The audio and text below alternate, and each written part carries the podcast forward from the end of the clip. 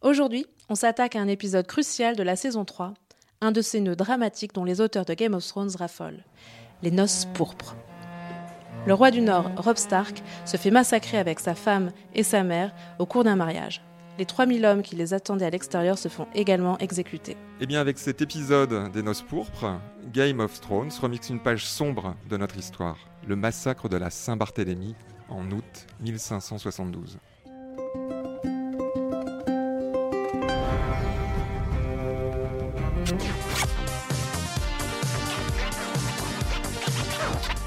Game of Thrones remix l'histoire.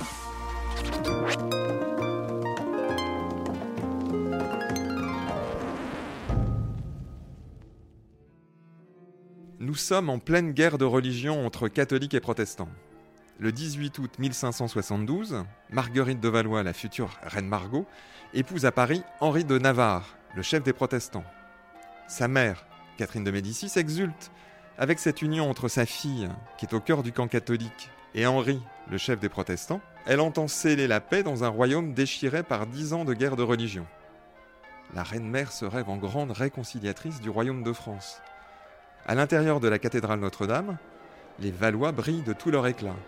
À l'extérieur de Notre-Dame, les Navarres, qui sont protestants, ont pris place sur le parvis. Les chefs huguenots en tête, Henri de Navarre, accompagné de 900 gentilshommes protestants. Dans cette capitale peuplée en majorité de catholiques, ces noces sont un exploit car aucun incident n'est à déplorer. Comme dans notre série préférée. Rob Stark et sa famille sont venus assister au mariage de la fille de Walder Frey, Roselyne. Mais il y a de la tension dans l'air, puisque Roselyne devait initialement épouser. Rob Stark. Oui, mais celui-ci a refusé le mariage arrangé pour épouser son coup de cœur, Talisa. Il a rompu un serment solennel. Dans l'épisode, Rob assiste donc au mariage de son ex-promise et il croit naïvement que le père Walder Frey a avalé la trahison. Il se trompe. En 1572, la reine Margot croit elle aussi que son mariage va apaiser les tensions. Mais tout va déraper. Sous l'effet conjugué de la canicule du mois d'août et des flots de vin que se versent les participants, les esprits commencent à s'échauffer. Tout bascule le 22 août, quatre jours après le mariage.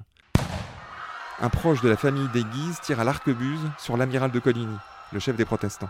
Où j'imagine que ça va réveiller les rancœurs.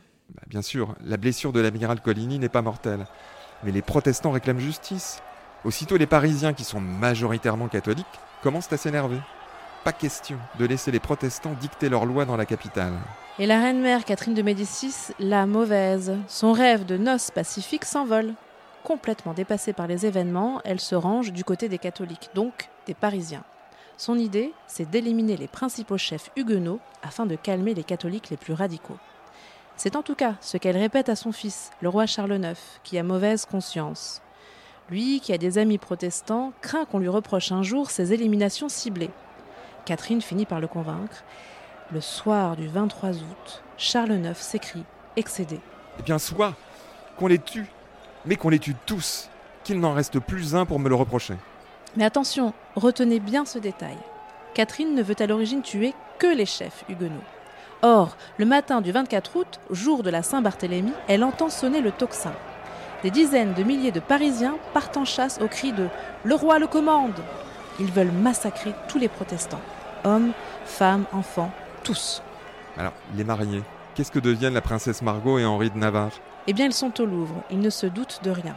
Exactement comme les mariés de Game of Thrones, dont les noces ne sont qu'un prétexte à la tuerie. Nous sommes le matin du 24 août. La jeune Margot s'éveille en sursaut. Un homme, en sang, vient de surgir dans sa chambre.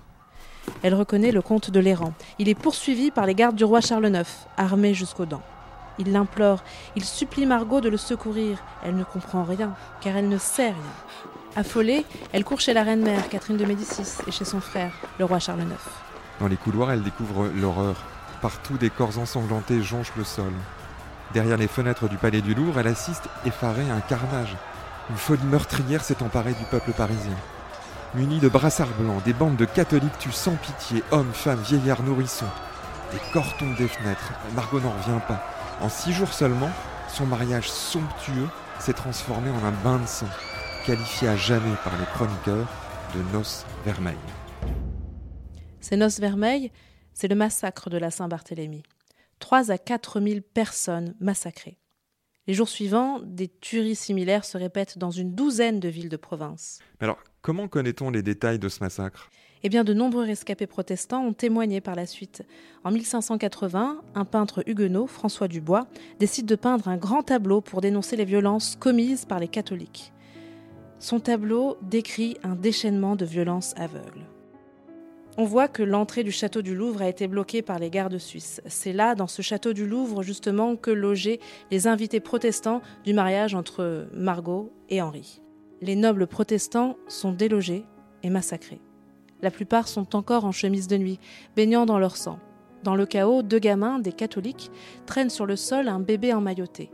Au pied d'un gibet, une femme enceinte est éventrée. Ses viscères et son enfant gisent sur le sol. Voilà, stop. Alors moi qui pensais que l'épisode des noces pourpres était gore, je suis servi. Rappelle-toi dans la série, ce n'est pas le tocsin qui déclenche le massacre, mais un signe du seigneur local, Walder Frey. Votre Majesté,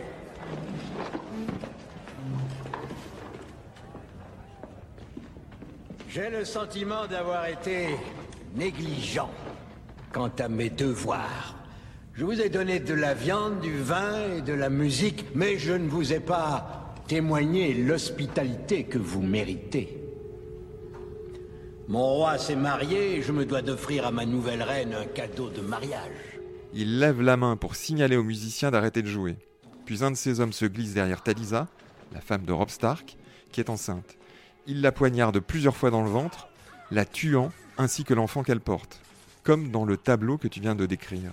Mais dis-moi, je vois encore un autre point commun entre fiction et réalité. La mère de Rob Stark tente de faire arrêter le massacre en se constituant prisonnière.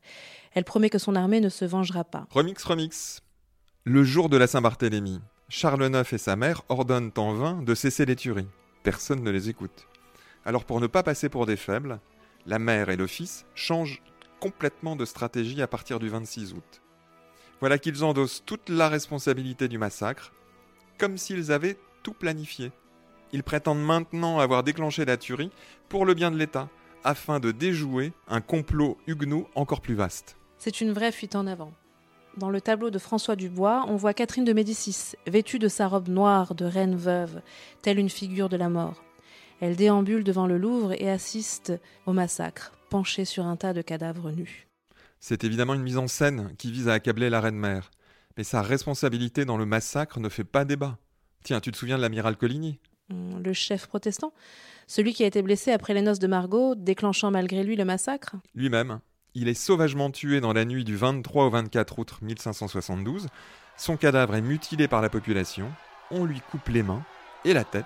On les mascule, puis on le jette dans la Seine. Repêché le lendemain, ce qui reste de son corps finit pendu et brûlé sur un bûcher de fortune. Une mise en scène qui rappelle le sort réservé au corps de Rob Stark. Les Frey le décapitent et mettent à la place de sa tête la tête de son loup, ventre gris. Ils font ensuite parader cette chimère macabre dans la cour sur un cheval.